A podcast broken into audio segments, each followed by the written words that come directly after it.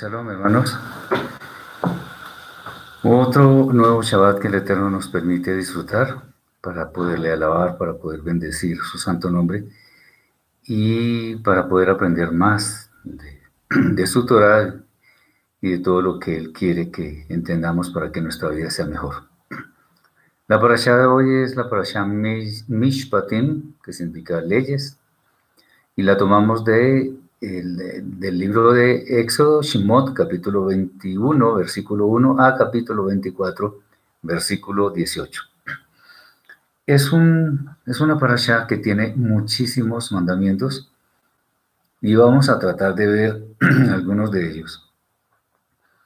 Por ser de vital importancia que entendamos el sentido de todos los de todo lo que está aquí escrito, vamos a a revisar algo que tiene que ver con el robo, y yo lo he llamado hurto calificado. Bien, vamos eh, de una vez al tema. En esta parasha existen varios textos que nos enseñan algo en común, que es la prohibición del hurto en cualquiera de sus formas. Eh, ¿Qué es hurto? Hurto es, a ver, llamémoslo en una forma un poco técnica, es la enajenación forzada o abusiva de un bien que posee alguien. Vamos a ver entonces cuáles son esos textos que nos enseñan cosas en común sobre este tema. El primero, asimismo, el que robare a una persona y la vendiere y si fuere hallada en sus manos, morirá. Eso está en Shemot 21, 16. Encontramos en el capítulo 22, para no estar citando todos los, textos, en el capítulo 22 vamos a, a mirar estos textos que vamos a, a tratar. Otro dice, cuando alguno hurtare buey u oveja y lo degollare o vendiere, por aquel buey pagará cinco bueyes y por aquella oveja cuatro ovejas. Si el ladrón fuere hallado forzando una casa y fuere herido y muere, el que lo hirió no será culpado de su muerte. Pero si fuera, si de día, el autor de la muerte será reo de homicidio. El ladrón hará completa restitución. Si no tuviera con qué, será, será vendido por su hurto. El ladrón hará completa restitución. Perdón, eh, si fuera hallado con el hurto en la mano, vivo, sea buey o asno u oveja, pagará el doble. Si alguno hiciere pastar en campo o en viña, o metiere su bestia en campo de otro, de lo mejor de su campo y de lo mejor de su viña pagará. Otro texto, cuando alguno diere a su prójimo plata o alhajas que guardar, y fuere hurtado de la casa de aquel hombre, si el ladrón fuere hallado, pagará el doble. Si el ladrón no fuere hallado, entonces el dueño de la casa será presentado a los jueces para que se vea si ha metido su mano en los bienes de su prójimo. En toda clase de fraude, sobre buey, sobre asno, sobre oveja, sobre vestido, sobre toda cosa perdida, cuando alguno dijere, esto es mío, la causa de ambos vendrá delante de los jueces, y el que los jueces condenaren pagará el doble a su prójimo. Si alguno engañare, este es otro texto, alguno engañare a una doncella que no fuere desposada, y durmiere con ella, deberá dotarla y tomarla por mujer. Todo esto está en el capítulo 22 del libro de Shemot, de Éxodo. Cuando prestares dinero a uno de mi pueblo, al pobre que está contigo, no te portarás con él como logrero, ni le impondrás usura. Si tomares en prenda el vestido de tu prójimo, a la puesta del sol se lo devolverás, porque solo eso es su cubierta. Es su vestido para cubrir su cuerpo. ¿En qué dormirá? Y cuando él clamaré a mí, dice el Eterno, por supuesto, yo le oiré porque soy misericordioso. Otro, otro texto, no demorarás la primicia de tu cosecha ni de tu lagar. Me darás el primogénito de tus hijos. Lo mismo harás con el de tu buey y de tu oveja. Siete días estará con su madre y al octavo día me lo darás. Otro texto, no admitirás falso rumor, no te concertarás con el impío para ser testigo falso. Otro, no pervertirás el derecho de, de tu mendigo en su pleito. Ese es otro texto. Otro, seis años sembrarás tu tierra y recogerás su cosecha, mas el séptimo año la dejarás libre para que coman los pobres de tu pueblo. y de lo que quedare comerán las bestias del campo. Así harás con tu viña y con, tu olivar. Y el último texto. Y ninguno se presentará delante de mí con las manos vacías. También la fiesta de la siega, los primeros frutos de tus labores que hubieres sembrado en el campo, y la fiesta de la cosecha a la salida del año cuando hayas recorrido los frutos, recogido, perdón, los frutos de tus labores del campo. Tres veces en el año se presentará todo varón delante del Eterno el Señor. Bien. Estos textos que hemos citado lo hemos hecho con un doble propósito. El primero, por supuesto, es demostrar la inmensa gravedad que reviste el robo en cualquiera de sus formas. Pues de varias maneras el Eterno nos está insistiendo sobre los problemas que material y espiritualmente nos puede acarrear. Y un segundo, un segundo propósito, que consiste en estudiar lo que entraña el robo en sí mismo, para que siempre desistamos de entrar en esa práctica que a todas luces es abominable.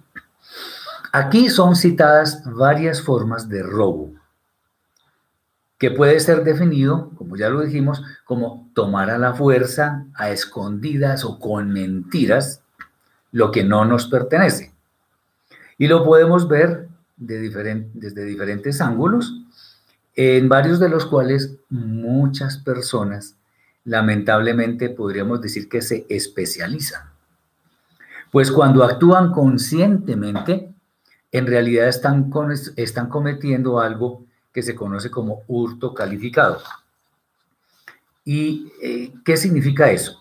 Bueno, el hurto calificado es un, es un robo que supera cierta cuantía. Si nosotros calculamos el valor del honor de una persona, estaríamos hablando de, de valores que son simplemente incalculables. También existe el robo agravado, que se comete con alguna clase de arma, lo cual también aplica a esto que vamos a estudiar. Bien. Entonces, vamos a ver varias formas de robo. Una que es quizá la más grave, el secuestro. Esta es una gravísima, gravísima, gravísima forma de hurto, porque se está privando a una persona de uno de sus bienes más preciados, que es la libertad. De hecho, su castigo, el castigo para los secuestradores, de acuerdo con la Torah, es la muerte. Esta acción es tan despreciable que lo que se está queriendo demostrar, así sea en forma involuntaria, pero se está queriendo demostrar espiritualmente, en cierta forma, es que se está a la altura del Eterno. Hazlo, Shalom. Él es el único, el único que tiene potestad sobre la vida nuestra. Y solo Él puede disponer de ella cuando así lo estime conveniente. Y el secuestro, ¿qué pasa? El secuestro demuestra esta, este, este hecho. Lo que pasa es que lo demuestra en una forma vil, en forma criminal, en forma indebida. Este delito además pretende apagar un alma, hacerla insignificante y en últimas asesinarla. De ahí que el castigo que conlleva el secuestro es la muerte. Esta modalidad de hurto es la que varios sabios de Israel sostienen que forma parte de las diez palabras, o sea, de las que están escritas en las tablas. Ellos dicen, la verdad es que estamos en buena parte de acuerdo con ellos, dicen que los primeras, las primeras cinco palabras tienen que ver con nuestra relación con el Eterno y las siguientes cinco con el prójimo. Recordemos que los dos más grandes mandamientos que existen en la Torah son el primero, el más grande es ama al eterno tu Elohim con todo tu corazón, con toda tu fuerza y con, con toda tu alma y con todas tus fuerzas. Y el segundo es similar, como bien lo decía Yeshua, ama a tu prójimo como a ti mismo. Entonces, los primeros cinco, cuando dice no tendrás Elohim ajenos delante de mí, eh, no te harás imagen ni semejanza, todo aquello, no tomarás el nombre del Eterno en vano, acuérdate del Shabbat para santificarlo. Y curiosamente, honra a tu padre y a tu madre. Es un mandamiento que tiene que ver directamente con nuestra relación con el Eterno. Después miraremos un poco eso, si el Eterno nos permite. Y los otros cinco tienen que ver con el prójimo mismo, porque habla de no robar, no mentir, no hablar falso testimonio, no codiciar, etc. Bueno, en diferentes partes de la escritura se habla del robo de objetos, pero cuando vemos acá de qué se trata, lo más, lo más probable es que allí se refiera a no secuestrar. Bien, otro tipo de robo es el que sucede con las posesiones materiales. Esto no necesariamente implica ir contra la integridad física de una persona, pero en cierta forma, en cierta forma, cada cosa material que nosotros poseemos, que es nuestra, es como si formara parte de nuestra alma. Por aquello de que cuando nosotros tenemos algún objeto, no estamos hablando de idolatría, sino que hay cosas materiales que en alguna manera pueden identificarnos a nosotros. No hablemos en este momento de cuáles son los casos porque ese no es el tema de la parasha. ¿Y esto por qué lo decimos? Porque realmente lo que, lo que nosotros poseemos en cuanto a bienes materiales nos ha sido concedido por las esferas, de, las esferas celestes, por el Eterno básicamente. Cada cosa que nosotros poseemos, digámoslo así, entre comillas lo ponemos, encaja en nuestro ser. Y por ello es que su, el, llamémoslo así, el retiro intempestivo o forzoso de ese bien material ocasiona que algo se vaya de nosotros, porque nos pertenecía. Muy bien. Eh, hay que tener cuidado con esto porque de ninguna manera queremos dar a entender que debemos apegarnos a las cosas materiales. Lo que estamos diciendo es algo simbólico en cuanto a que las cosas materiales, en cierta forma, eh, digamos, no solamente nos identifica, sino que sí, forma parte de nuestro ser. Porque el hecho, digamos que sí entraña muchas verdades espirituales. Por eso decimos es simbólico. Pero tampoco, o sea, así como no debemos apegarnos desmedidamente a las cosas materiales, tampoco debemos desechar lo que el Eterno nos da, porque todo viene de arriba. Acordemos que, acordémonos que todo lo que tenemos nosotros nos ha sido dado del cielo. Bien. Entonces eso es el robo de posesiones materiales. Aquí viene uno y espero, pues obvio que, que, me agrada mucho que mis hermanos pongan mucha atención a todas estas cosas, pero este que vamos a comentar es a veces muy sutil. Es el robo de elementos, llamémoslos intangibles, que puede ser muy común. Aquí, por ejemplo, está incluido el robo del tiempo. O sea, por ejemplo, cuando yo llego tarde a una cita con la persona que sea, estoy, demostrando, sí, estoy demostrando un tremendo irrespeto por la otra persona. Muchos tienen ya la excusa preparada de antemano para llegar tarde. Eso es un irrespeto, eso es un robo. Para el que crea que eso no es un robo, es un robo. Por ejemplo, cuando estamos haciendo una fila en un banco o en otra parte, ahora que en la pandemia se ha puesto de moda eso, que hacer una fila muy estricta, quitarle el puesto a una persona, eso es un robo. Hablemos de un banco, un supermercado, incluso un medio de transporte. Eso es un robo y bien descarado, por cierto. Otro, otro robo que sucede muy frecuentemente es robarle el sueño a una persona. O sea, despertar a esa persona intempestivamente sin ninguna justificación. Eso no se debe hacer. Es, o sea, no solamente es una falta de respeto, sino que está atentando contra los derechos básicos de las personas. Y lo que acabamos de decir en el, en el tema anterior aplica perfectamente a esto. Entonces, el robo de los intangibles es el que a veces como que no importa mucho y de pronto puede ser uno de los más graves, porque está demostrando que nosotros todavía no conocemos bien al Eterno, porque si hacemos esto estamos robando y si, y si robamos estamos yendo contra una de las leyes más importantes que tiene la Torah, que es no robar. Bien. Y viene otro que también es terrible. Entonces estamos hablando, el primero de todos es el secuestro, que es absolutamente abominable. Después viene el robo de los objetos materiales. Después está el robo de los intangibles, que es muy grave. Pero ahora viene el robo de lo moral, el robo moral.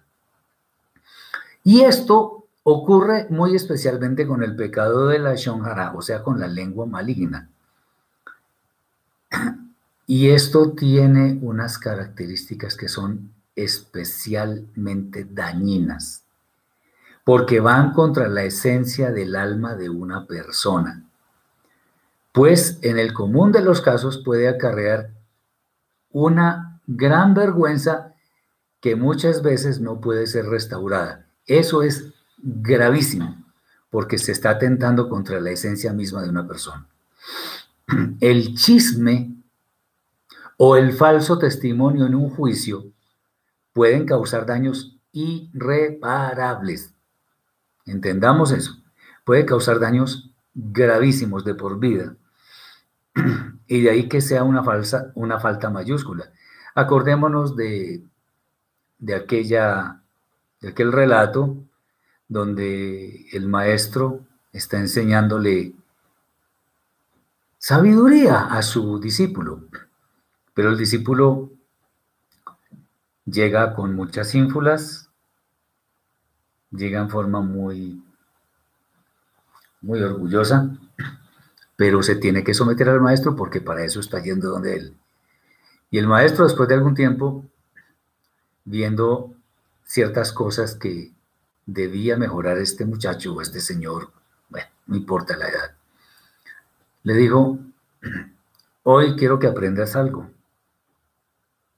tráeme un martillo y varios clavos, varias puntillas. Y el, discípulo lo mira como, pero yo quiero aprender, haga como le estoy diciendo.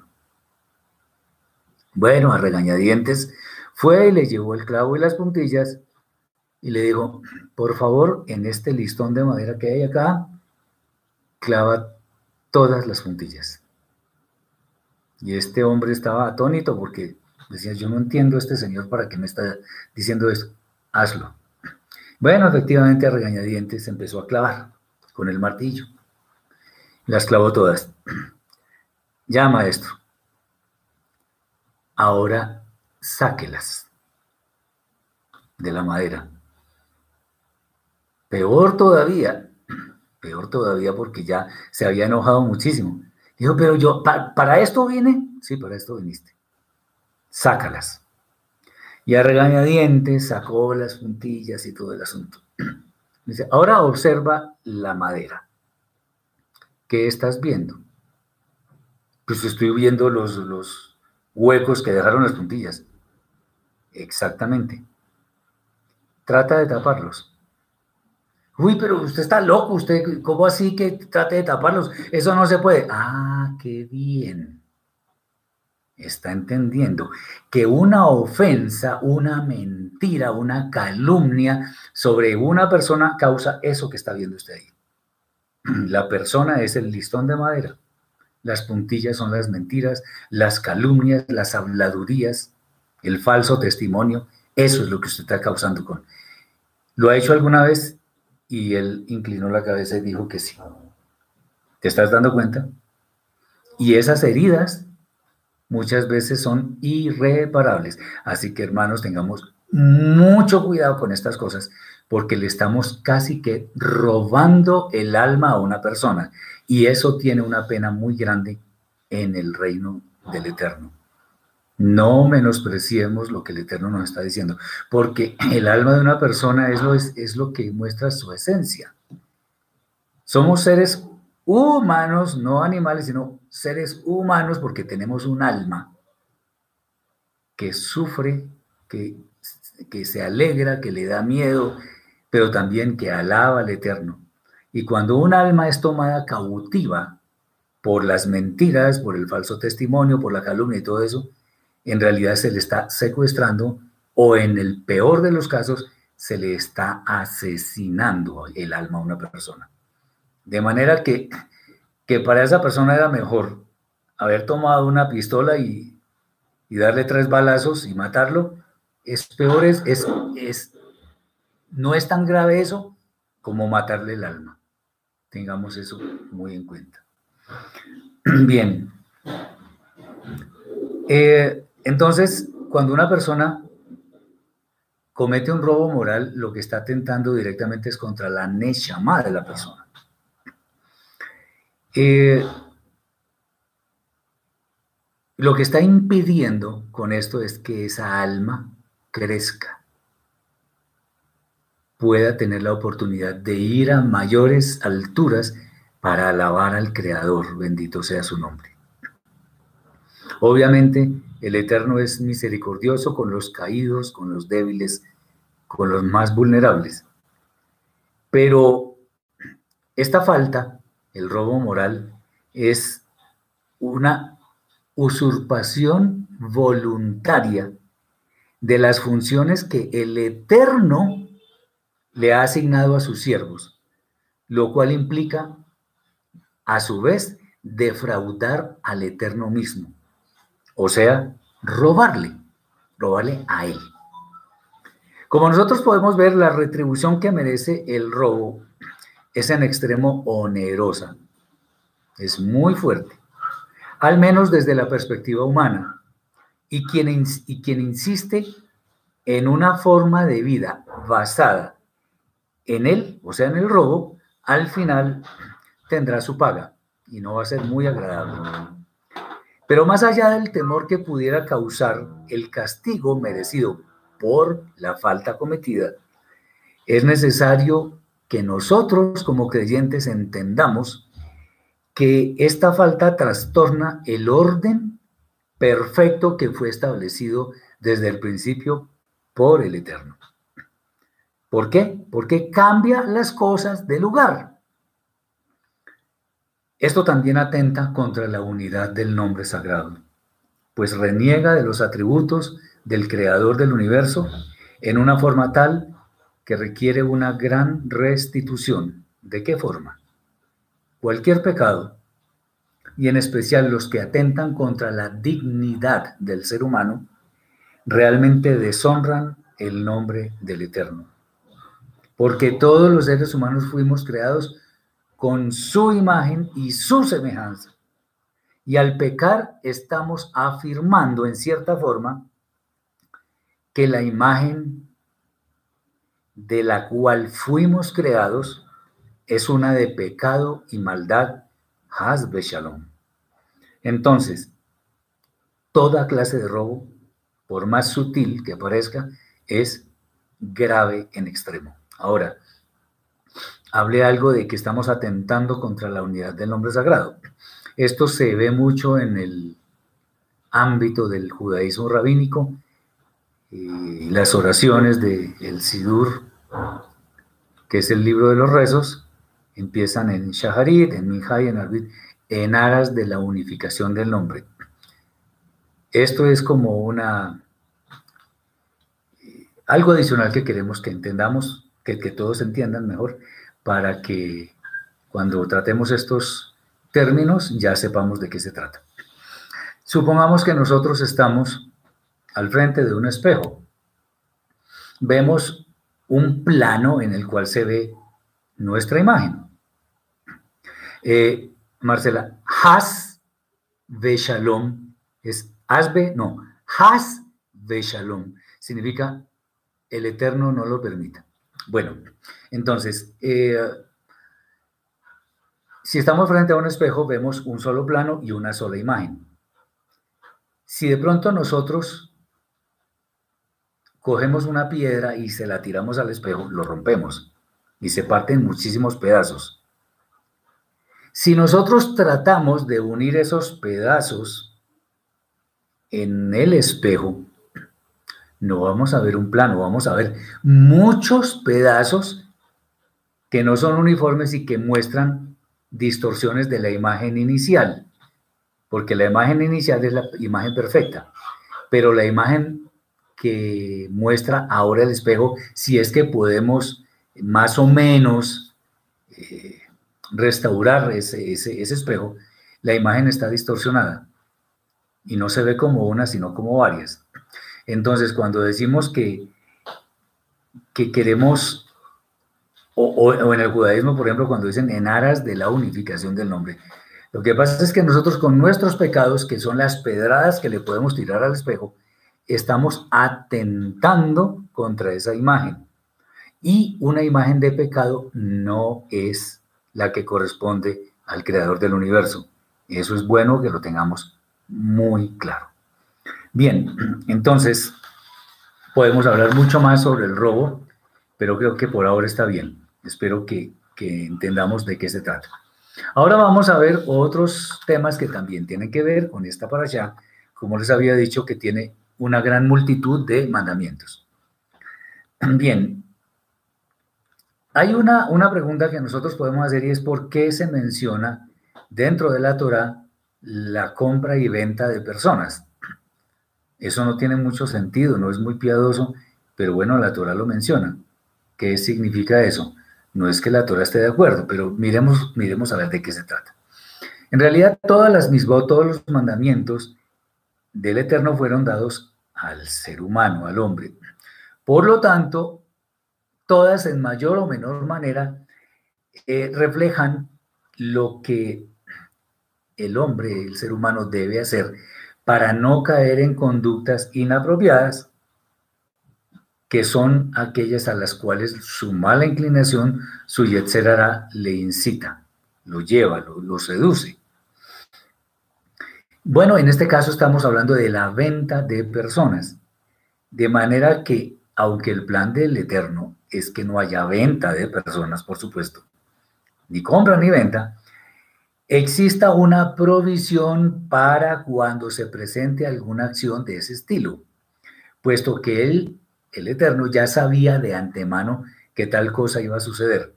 Recordemos, por ejemplo, cuando el Eterno también anticipa lo que, sucede, lo que iba a suceder con varios reyes. Entonces establece una mitzvah para los reyes, donde dice que no tenga muchas mujeres. ¿Eso significa que es que el Eterno está de acuerdo con que tengan varias mujeres? No, en ninguna manera. Lo que pasa es que el Eterno, al conocer la maldad en el corazón del hombre, se anticipa para que al menos su pecado no sea tan grande, porque igual lo va a cometer. Así es de dura la serviz del ser humano cuando se trata de obedecer. Esperemos que no de todos. Entonces, el plan del Eterno no es que haya compra y venta de personas. porque igual son esclavos y el Eterno no quiere esclavos. Acordémonos cuando el Eterno sacó al pueblo de Israel de Misraim, de Egipto, porque él quería un pueblo libre para servirle, porque solo en libertad podemos servirle al Eterno, bendito sea. Bien. Eh, entonces, eso es simplemente que el Eterno ya había provisto de antemano. Como el Eterno conoce el corazón del hombre, del ser humano, al menos en estos casos, lo que quiere es que demuestre la conducta más piadosa que le sea posible, porque el Eterno siempre quiere que vayamos hacia el lado bueno.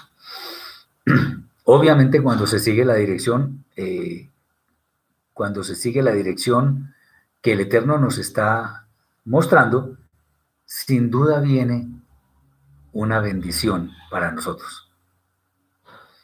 Lo que, lo que el Eterno dice en su Torah, lo que el Eterno establece relacionado con los mandamientos, es porque en algún momento de la vida de cada persona se va a incurrir en estas conductas. Por eso el Eterno dice, no hagas esto, no hagas aquello, no hagas tal otra cosa, porque Él sabe que lo vamos a hacer. No es que todos vamos a, hacer mal en todos los mandamientos. Pero si hay una gran cantidad de mandamientos que dicen no codiciarás, no mentirás, no, no, no robarás, etcétera. Es porque sin duda unos van a codiciar, otros van a robar, otros van a mentir, y así sucesivamente. Bien, lo interesante y lo bueno para nosotros es que el Eterno, como ya lo sabía todo de antemano, ya tenía la provisión. Muy bien, ahora viene otro, otro asunto bien interesante y es, si un siervo le ha servido, como su nombre lo indica, a su amo durante un tiempo prudencial, ¿por qué querría quedarse con su amo? Eso es como curioso, por decirlo menos. Bueno, pues es un poco curioso para nosotros, pero lo interesante es que un siervo querría quedarse con su amo precisamente porque ha sido objeto de un trato considerado por parte de él, de su señor. Si el esclavo consideraba, si el siervo, bueno, a propósito, la, palabra siervo y esclavo en el hebreo son intercambiables. Eh, la palabra es ebed, ebed. Por eso cuando decimos abodá, Estamos hablando de servicio. Muy bien. Ah, entonces, si un, si un siervo quiere seguir al amparo de su amo, sin duda es porque le ha obsequiado un trato digno, un trato considerado. Y pues conociendo esto, el siervo muy fácilmente puede optar a quedarse con su señor, porque ya lo conoce, ya le da buen trato. De hecho, incluso eso significa que el siervo va a tener su sustento básico garantizado. En una vida en la que muy probablemente no encontremos muchas esperanzas de, lograr unas mejores condiciones eh, que las que se poseen con el amo, es muy factible que ese esclavo o ese servidor no tenga ninguna duda y decida seguir en el sitio en el que está.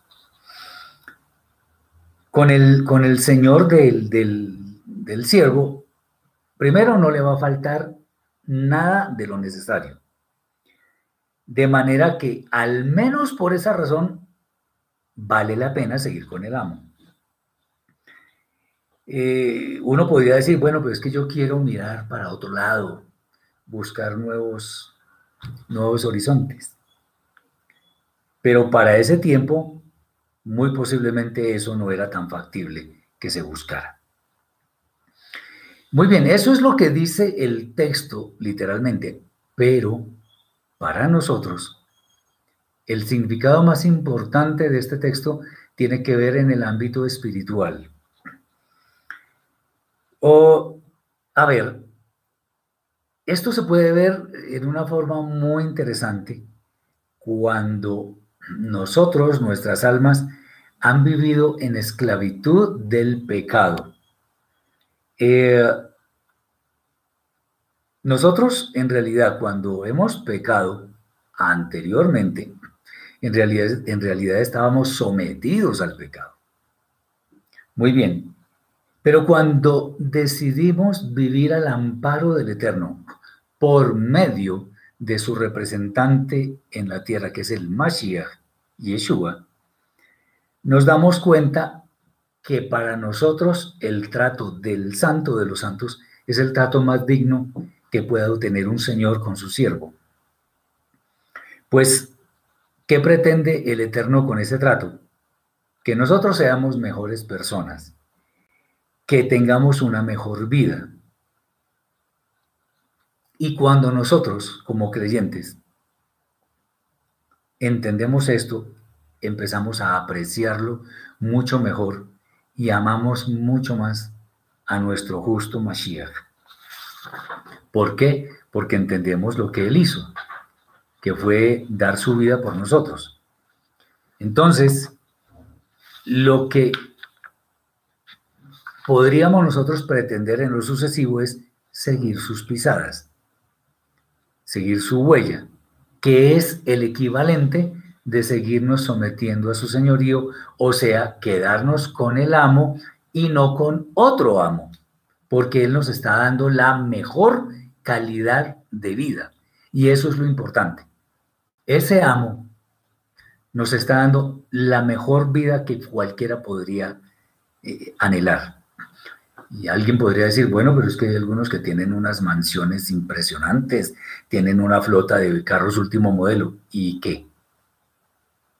A ver, ustedes nos han dado cuenta que una gran tasa de suicidios se da entre los que tienen más riquezas. ¿No se han dado cuenta que muchas de esas personas son insaciables en el tema de tener y tener y tener y tener cada vez más y más? Nunca se sacian porque no son felices. Muchos de ellos tienen que conseguir guardaespaldas porque no duermen tranquilos. En cambio, nosotros que, no tenemos tantas posiciones como esas, podemos poner nuestra cabeza en la almohada absolutamente tranquilos, salvo que estemos enfermos o algo así, pero no debemos nada.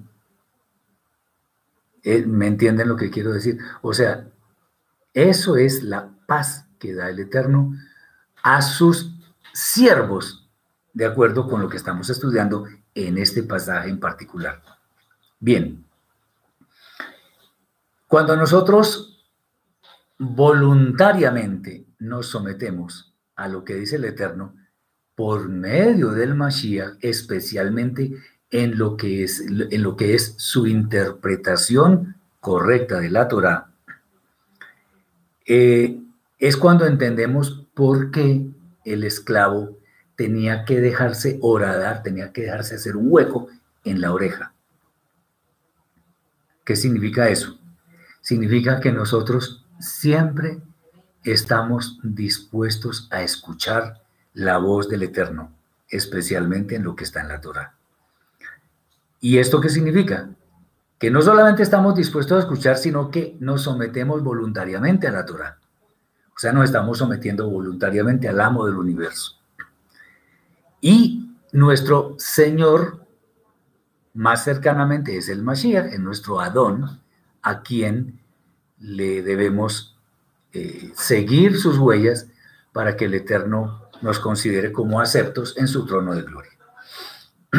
En realidad, pues hay que decirlo, de todas maneras, nuestro amo, nuestro Señor, es el Eterno, básicamente. Solo que ha puesto su representante, que es el Mashiach. Bien. Algo, a ver, eh, muy bien. Ah, sí, aquí hay una frase muy bonita. El Eterno es tan bondadoso y misericordioso. ¿Cómo no hemos de amarle? Muy bien dicho, mi hermana. Bien. Como hay tantos temas, no los podemos ver todos, pero vamos a ver uno que me gusta mucho. Lo hemos tratado en varias oportunidades, pero es bueno que lo aprendamos adecuadamente de tal manera que entendamos el contexto y todo lo que tiene que ver con esa sentencia. Y es la famosa, o la que llaman comúnmente ley del talión. O sea, el famoso ojo por ojo, diente por diente. Lo que la Torah dice, lo que la Torah establece respecto de esto, no es algo para que cualquiera, cualquier persona lo aplique en forma automática, no de ninguna manera. Eh, o sea, no debemos hacer justicia por nuestra propia mano. Acordémonos lo que dice el Santo de los Santos. Mía es la venganza, yo daré el pago. Entonces, en el texto encontramos la palabra darás o pagarás, lo que implica que se, deberá estar sometido a una retribución justa, como justo es el Eterno, por la falta cometida. Algo que definitivamente no puede ser ejecutado por alguien que tiene sed de venganza. Por allá en, el, en la carta del Shaliach Jacob, Santiago, capítulo 1, versículo, no sé si es el 20, dice algo como esto, la ira del hombre no obra la justicia del Eterno. Sí, Jacob 1.20. Bien. La retribución de todas maneras debe ser cumplida porque hubo una falta cometida. Entonces, tal sentencia de, de pagar debe ser ejecutada por personas, primero que sean, que tengan mucha sabiduría y sobre todo mucho equilibrio para definir lo que realmente entraña esta situación. Carla dice, en cuanto a la ley del levirato, esto no tiene nada que ver con lo que estamos viendo. ¿Qué pasa con la ley del levirato? No entiendo, no, no tiene que ver con lo que estamos viendo, pero si me explicas de pronto lo podemos mirar. ¿Qué pasa con esa ley? Bien. Entonces, ellos, los jueces de Israel en este caso, en ese tiempo, eran quienes estaban autorizados para dar un veredicto sobre el resultado de la retribución en cuanto a una falta que cometió. Este veredicto durante mucho tiempo fue establecido, incluso creo que todavía existe eso. En el judaísmo rabínico se estableció como que debía ser una retribución económica. Una retribución económica, ¿por qué? Porque resulta que si aún los jueces ejecutan la retribución, la sentencia de retribución, podían ir mucho más lejos, incluso hasta quitarle la vida a una persona. Entonces, eso sería una sentencia, una sentencia injusta, pues, exacto, correcto. Ahora, la Torah no habla de esa retribución en dinero. Sin embargo, también vamos a decirlo, según lo que incluso algunos cabalistas o personas que se meten en el, en el tema de, de la cabala, Dice, ¿cómo se puede aplicar por estos tiempos en el, levirato? Pues no se puede aplicar en este momento, hermana, porque la Torah no es la constitución nacional de ningún país. Y esto, con esto no estoy diciendo que las leyes de los hombres son superiores a las del Eterno. Pero lo que pasa es que cuando no nos sometemos a la constitución de un país, corremos grave peligro de estar presos o qué sé yo. Pero cuando se, bueno, ya cuando se restaure todo, pues ya vamos a llegar a la vida eterna y allá no existe, no existen matrimonios, entonces eso no aplicaría. Es por el hecho entonces de que la Torah no es la constitución nacional de ningún pueblo. Por eso en este momento eso podríamos decir al menos que está en suspenso. No sabemos cuándo se va a poder aplicar de nuevo. Bien. Entonces estábamos hablando de que algunos cabalistas, algunos sabios, decían que debía haber, que eso se debía hacer era una retribución económica. Atención a esto. ¿Qué es lo que pasa cuando dice ojo por ojo, que es como lo que, la frase más conocida, el tema es que no toman el diente, ni la rodilla, ni nada. Ojo, quiero decir, no toman sino solamente la palabra ojo. La palabra ojo en hebreo se dice ain. Y esta se, se escribe con las letras ain, yod y nun. Ahora, ¿qué pasa con esas tres letras? Dicen los sabios que dan esta interpretación que estoy comentando sobre la cuestión económica, que hay que ver realmente lo que está detrás del mandamiento. Y las letras que son contiguas a, las que forman la palabra ojo, o sea, Ain, Yod y Nun, son las letras, después de la letra Ain está la letra P, después de la letra Yod está la letra Kaf, y después de la letra Nun está la letra Samek. O sea, con esas tres letras encontramos que se escribe la palabra Kesef, que significa dinero. Eh, que tampoco la aplican en Israel en la actualidad, sin duda no la aplican. Allá no siguen la Torah. Porque si, si hay, hay personas que, que, creen que, que Israel es un pueblo santo y que sigue solamente la Torah, olvidémonos de eso, porque son solamente unos judíos ortodoxos y esos que están en sus comunidades, que son los que tratan de aplicar lamentablemente la Torah según lo que ellos entienden, que tampoco es correcto en un 100%. Bien. En, Israel hay marchas del orgullo gay. Allá hacen disque cerdo kosher, eso es abominación. Eso es cambiar la Torah. Entonces, por ahora olvidémonos de eso. Es más, de hecho, yo por ahí, a mí me enviaron un mensaje, un video, en el cual dicen que están construyendo el tercer templo. Y yo pregunto con la, autoridad, con la autorización de quién. ¿A quién le habló el Eterno para construir ese templo? ¿De dónde van a salir los sacerdotes levitas que deben oficiar allí? ¿Por autorización de quién? ¿Cómo pueden demostrar que son levitas? si muchos manuscritos de antiguos donde estaban las genealogías los quemaron, especialmente cuando el, mariscal Tito eh, invadió Jerusalén y sus alrededores. ¿Cómo? ¿Quién da esa autorización? Lo mismo acá, están hombres diciendo que la Torah lo que, o sea, que no dice eso, sino lo que quiere decir es que sea con dinero. Eso es interpretación de hombres. Y una persona del común del pueblo no va a poder entender por qué es el dinero, apelando a esta interpretación que es cabalística, que es oculta. Recordemos que la Torah misma dice, en el libro de Devarim por lo menos, dice que esa palabra no es difícil, está en nuestra boca y en nuestro corazón para que podamos cumplirla, está cerca. ¿De dónde me voy a imaginar yo que, la, la, cosa tiene que ser en dinero por esto que acabo de decir. Para alguien sencillo del pueblo, ¿cómo le van a, decir que esa es la explicación?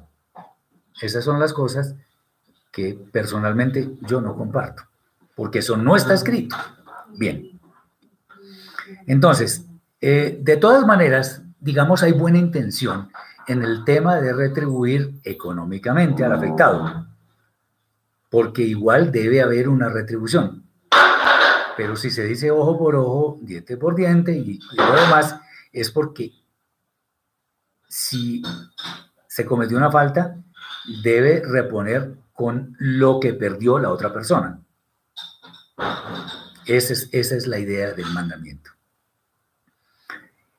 Si nosotros no queremos que el peso de la justicia del Eterno recaiga sobre nuestro ser, lo que debemos hacer entonces es una muy sincera teshuva, arrepentimiento y además, porque el arrepentimiento lo incluye, restituir la ofensa, lo que nos robamos, el honor de una persona. Todo eso lo tenemos que restituir.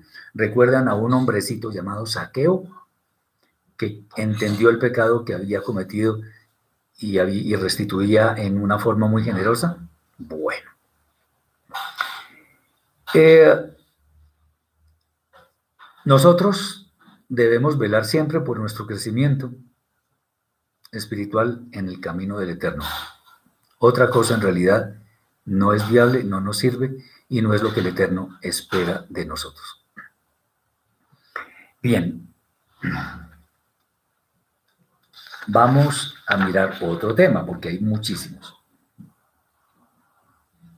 Aquí viene algo interesante. ¿Cómo se debe prestar a nuestro prójimo? Prestar dinero. Bien, debemos siempre tener presente la sentencia que nos dice que nosotros debemos amar al prójimo como a nosotros mismos. Por allá en la Brida Hasha dice que nadie aborreció jamás su propia carne. Normalmente nosotros queremos lo mejor para nosotros. Lo mejor quiero decir, no lo mejor que los demás, sino si nosotros vemos algún bien material, por ejemplo, vamos a querer lo mejor, no, lo más ordinario, lo más feo, lo mejor. Y como queremos lo mejor para nosotros, para nosotros, en la misma manera, no diferente, en la misma manera debemos desear lo mejor para nuestro prójimo, debemos mostrar ese amor. Bien. Entonces, todo lo que nosotros hagamos de ninguna manera debe lesionar a nuestro prójimo, de ninguna manera debe causarle daño, ni fatiga, ni dificultad, ni enfermedad, ni nada por el estilo. Y cuando se trata de prestar algo, en este caso dinero, nuestro comportamiento debe ser lo mismo, debe ser igual, no debe variar. A quienes forman parte de la misma familia de la fe, nosotros no debemos cobrar intereses, eso está escrito. Yo no me lo inventé, eso está escrito. En nuestro pueblo se ha establecido que el interés se le debe cobrar a las demás personas, o sea, a quienes no pertenecen a nuestra fe. Pero sepamos, como tantas veces lo he mencionado, y vale la pena hacerlo una vez más, el profeta Haggai, o sea, Ageo, dice, mía es la plata y mío es el oro, dice el Eterno de los ejércitos. Todo lo que tenemos es de Él. Bien, eh, nosotros entonces, en consecuencia, no podemos reclamar nada a nuestro favor como si fuera posesión nuestra, como si siempre la hubiéramos tenido y no nos la hubieran dado, sino que es nuestra. Eso no es posible. La regla que la Torah demanda es que nosotros no debemos ser usureros sino que debemos cobrar lo justo, que en el caso de nuestro pueblo es ningún interés. Eh, lo que la Torah nos enseña, también en este caso, es que debemos dar a los demás el mismo trato que queremos que ellos nos den a nosotros. Si nosotros fuéramos a solicitar un préstamo a quien profesa nuestra misma fe, lo que más quisiéramos es que la carga que ocasiona ese préstamo sea lo menos onerosa posible.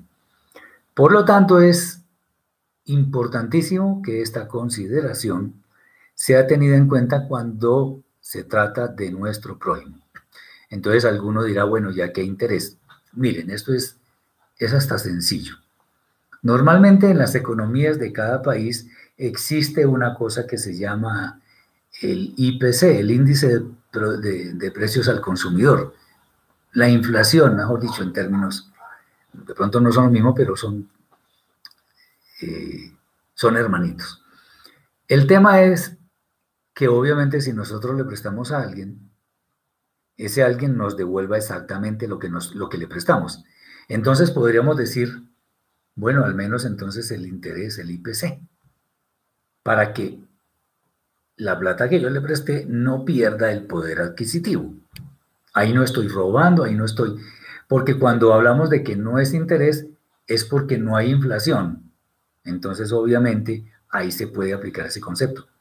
Ahora, obviamente, eh, antes de que alguien diga, bueno, pero es que el Eterno es el que provee. Exacto. El Eterno provee y bueno, cada uno tendrá en su corazón cómo prestar. Cuando, cuando hablemos de esto, de, del IPC, no estamos diciéndole al hermano, mire, es que yo siempre cobro interés. No, lo que estamos, el mensaje que estamos dando es simplemente lo que yo le presto, pues eso es lo que me debe devolver. Y debe valer lo mismo hoy o mañana. Ese es el tema. Cuando se trata de las demás personas, el tema es un poquito diferente, porque sí se puede hablar de intereses. Inclusive Yeshua habló en la parábola de los talentos, cuando el siervo infiel no, al menos no puso el dinero en un banco y ganó intereses. Bueno, no lo puso en, en un sitio donde ganara intereses. Entonces, ¿cuál es el tema? No podemos ser usureros, porque el que es usurero es ladrón. Punto. Eso no, no, le pongamos adornos a eso. El que, el que presta con usura es un ladrón, así de sencillo. Entonces, ¿qué sería lo justo? Lo que pasa es que algunos se podrán reír o podrán decir que esto, es, que esto no tiene sentido, pero fíjense. Si la inflación de un país es el, voy a poner cualquier cifra, el 5%, se le puede cobrar algo adicional. Algo adicional no es el 30% ni el 40%, ¿no? El 7, el 8%, 10, no sé, algo muy mesurado. Porque lo demás es robo. Eso es lo que llaman agio.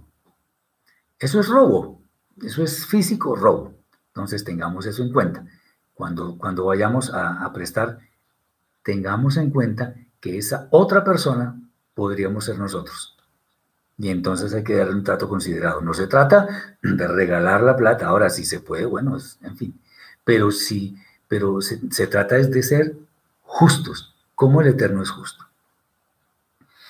Entonces, eh, nosotros con nuestro prójimo, acordémonos que el prójimo potencialmente son todos los demás seres humanos, potencialmente. No debemos mostrar un interés desmedido por el dinero, porque por ahí también lo dice. La primera carta de Timoteo dice que raíz de todos los males es el amor al dinero y obviamente eso trae muchos males, etcétera, etcétera, etcétera. Muy bien. Entonces, eso es básicamente. Es como para que tengamos una idea de cómo debemos proceder con justicia. Bien. Hay más temas. Ah, bueno, aquí hay algo que para muchas personas puede ser, digamos que no tiene mucha importancia pero sí la tiene. ¿Por qué no se deben mencionar nombres de dioses extraños? Eso creo que está en Shemot 23, 13, si no me falla la memoria. Bueno, en primer lugar es bueno entender que el poder supremo sobre toda la obra de la creación lo ostenta el Eterno, bendito sea, nadie más. Ninguno de nosotros tiene ese poder. Y aunque ninguna figura se le puede oponer, porque eso de que en últimas, como dice Rav Shaul en, en sus cartas, los ídolos nada son, porque no tienen ningún poder, eso es cierto. Pero el asunto es que estamos poniendo a algo o a alguien en el lugar que debe ocupar el Eterno en nuestras vidas. Cualquier cosa que ocupe nuestras vidas. La esposa, los hijos, el maestro, el rabino, si ocupa el lugar del Eterno, es un ídolo. Y por ahí estamos teniendo problemas. Bien. Entonces, eh, el Eterno es ilimitado, nosotros somos limitados. Empezamos, empezando por ahí. Entonces, en últimas, nada de lo que existe podría ser tomado como un, como un Dios porque nadie se le puede oponer al Eterno con alguna posibilidad de hacerle contrapeso. No existe esa posibilidad. Pero el Eterno sí nos va a llamar la atención, de hecho nos va a llamar a cuentas por esa acción. Porque si nosotros no confiamos en el Eterno, entonces estamos confiando en alguien diferente. Y eso es un problema, porque ese alguien diferente no es el que nos va a llamar a, cuentas al final del tiempo es el Eterno mismo. Y la Torah misma lo dice. La sola mención, solo mencionar los famosos dioses ajenos, implica de entrada concederles alguna importancia y de pronto en algunas personas algún poder. Otra vez, sabemos que los ídolos nada son. Pronunciar esos nombres en últimas lo que hace es contaminar nuestro hablar. y nuestras palabras deben ser enfocadas indistintamente a darle la gloria al Eterno. No es que estemos a toda hora orando o pronunciando los salmos o leyendo la Torah, no, tenemos que trabajar o tenemos que hacer algunas actividades, pero todo debe ser en aras de honrar al Eterno que fue el que nos dio la vida y nos dio todo lo mucho que tenemos. Bien, todo lo que traiga impureza a nuestra vida, sin dudas debe ser evitado a toda costa. Y esto obviamente no incluye solamente eh, acciones, sino palabras y pensamientos. Muchas personas podrían pensar que esto es algo exagerado. Y voy a poner un ejemplo. Ahora que está la famosa pandemia, en algunos países, de hecho como el nuestro, donde está tan alborotado ese virus, hay algunas propagandas que hacen bien en decir que la mejor manera de protegernos es exagerar lo que llaman los protocolos de, cuidado. Es, y una forma de exagerar es casi considerando que todos los demás están contaminados. Entonces yo me cuido en extremo, porque en este momento cuidarse en extremo es la única posibilidad de, de al menos evitar que ese virus nos toque. Bueno, aquí hay algo similar. Entonces, cualquier cosa, cualquiera, por pequeña que parezca, que atente contra, la, contra el nombre del Eterno, contra su majestad, debemos evitarla. Punto. O sea, eso no, no admite ninguna discusión, por lo menos en, el ámbito de los verdaderos creyentes. Eh, dice Hugo, esto es como usar esos nombres que se le quiere poner al Eterno en cierta forma.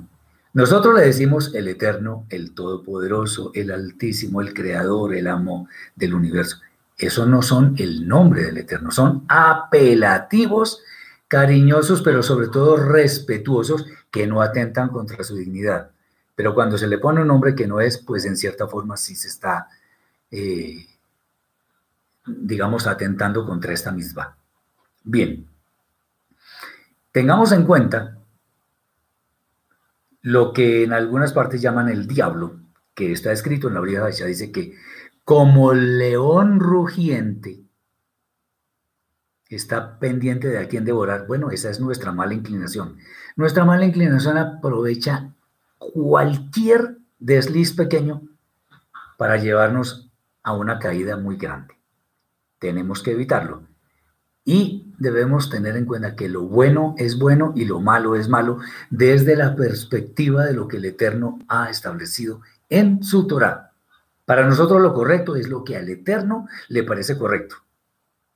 Y ojo con esto, lo correcto es correcto, así mucha gente o todos digan que es incorrecto. Y lo incorrecto es incorrecto, así muchos digan que es correcto. Es como algo que yo he dicho anteriormente. La verdad es la verdad independientemente de quién la diga. Es la verdad. Janet, no sé, esa pregunta con ese nombre eso es, ese nombre no es el nombre del Eterno, eso es clarísimo. Ese no es el nombre del Eterno porque está oculto. Y el otro tampoco es el nombre del Mesías, porque el Mesías se llama Yeshua, no Jesús. Ese nombre no existe en la escritura. Jesús no existe en la escritura. Existe Yeshua, y ese sí. Bien. Ah, bueno, hay mucho más. Bueno, voy a... Sí, vamos a aprovechar para un tema más que, me llama mucho la atención. en esta, en esta el Eterno pide que además de otras personas suban Nadab y Abiú, que eran hijos de Aarón. La pregunta es, ¿por qué lo hace el Eterno? si él sabía que ellos, que, que él los iba a consumir después con un fuego terrible del cielo. Acuérdense que después, por allá en el libro de Bemidbar, números, eh, Nadab y Abiú suben a ofrecer un, fuego extraño y el Eterno los fulminó con fuego. Entonces, ¿para qué dice, les dice que suban? Eso es muy interesante y vamos a mirarlo. El solo pedirles que suban es ya una muestra irrefutable de la inmensa misericordia del Eterno. ¿Por qué? Aunque él ya sabía de antemano lo que iba a ocurrir porque él es omnisciente, para él nada se le puede ir de las manos, todo lo sabe de antemano. Eh, lo que está haciendo o lo que nos está mostrando mejor es que el Eterno a nosotros siempre nos da la oportunidad de demostrar nuestro interés genuino en servirle a Él. Y eso implica obediencia. Eso es lo importante. Él nos da la, oportunidad de que nosotros le demostremos ese genuino interés en servirle. En su momento, Nadab y Abiú deberían haber aprovechado adecuadamente lo que el Eterno les había dado. Y él fue el que les dio la, la orden de que subieran con otros hombres. Esta posibilidad de servir hubiera sido invaluable para que sus vidas fueran de mayor santidad. Y estando en santidad, obviamente iban a estar sujetos a sus autoridades, a sus maestros, en fin. Y obviamente iban a cuidar de hacer cada cosa en su momento preciso y en los términos que el Eterno demandara. Pero por no estar muchas veces, por ejemplo, en eminencia, el ser humano eh, pues no va a manejar su carácter para que esté dentro de los límites del cerco de la Torá. Por eso es que es necesario el estudio y meditación, o mejor, el estudio, meditación y práctica de lo que está establecido en la Torah por el Eterno. Eh, de esta manera tenemos elementos para que nuestro ser escale alturas cada vez mayores en nuestro nivel de santidad. Por ejemplo, el faraón en Egipto, cuando la época de Moshe, tuvo muchas oportunidades para arrepentirse, por ir por el camino correcto, pero no, él no quiso. Él en forma arrogante y displicente lo que hizo fue ir en contravía, en forma voluntaria, en contravía de los designios del Eterno, y por eso tuvo el fin que tuvo su pueblo. Pero ¿cuál es, ¿qué es lo práctico de esto? Que todos nosotros, todos nosotros, hermanos que me están viendo, que me están escuchando, todos nosotros tenemos la oportunidad de demostrarle al Eterno que queremos servirle. Y para esa oportunidad que queremos aprovechar, debemos estudiar la Torah. Debemos seguir la Torah, seguir a nuestro gran maestro Yeshua el Mashiach y hacer la voluntad del Eterno en sus términos, no como a mí se me antoje. Nosotros tenemos oportunidad. Si le dio oportunidad a Nadab y a Abiú y los iba a fulminar después por lo que pasó, nosotros también tenemos la oportunidad, aprovechémosla. Como dice mi hermana Janet, la más grande lucha es contra los pensamientos. Claro, porque ahí se cocina todo tipo de acciones pecaminosas. Podemos hablar de muchos más temas, pero creo que es suficiente por ahora. Espero que esto, haya sido de gran bendición para sus vidas, hermanos y que aprendamos que toda la Torah es para que nos vaya bien, como está escrito en Yoshua, capítulo 1, versículo 8. Como siempre, les invitamos a que visiten nuestro sitio www.nuestra-torah, Allí encontramos buen material de estudio y espero que les, les sirva y les bendiga. Para todos mis hermanos, Un gran Shabbat Shalom, muchas bendiciones. Y bueno, les animo a que estemos pendientes porque es posible, solo posible que mañana en la noche comencemos un nuevo mes. Es posible, ya estaremos comentando esto. Que sean todos muy bendecidos, que tengamos el ánimo, la voluntad de seguir la Torah y que ustedes y sus familias sean sanos en su cuerpo y en su alma. Shabbat Shalom.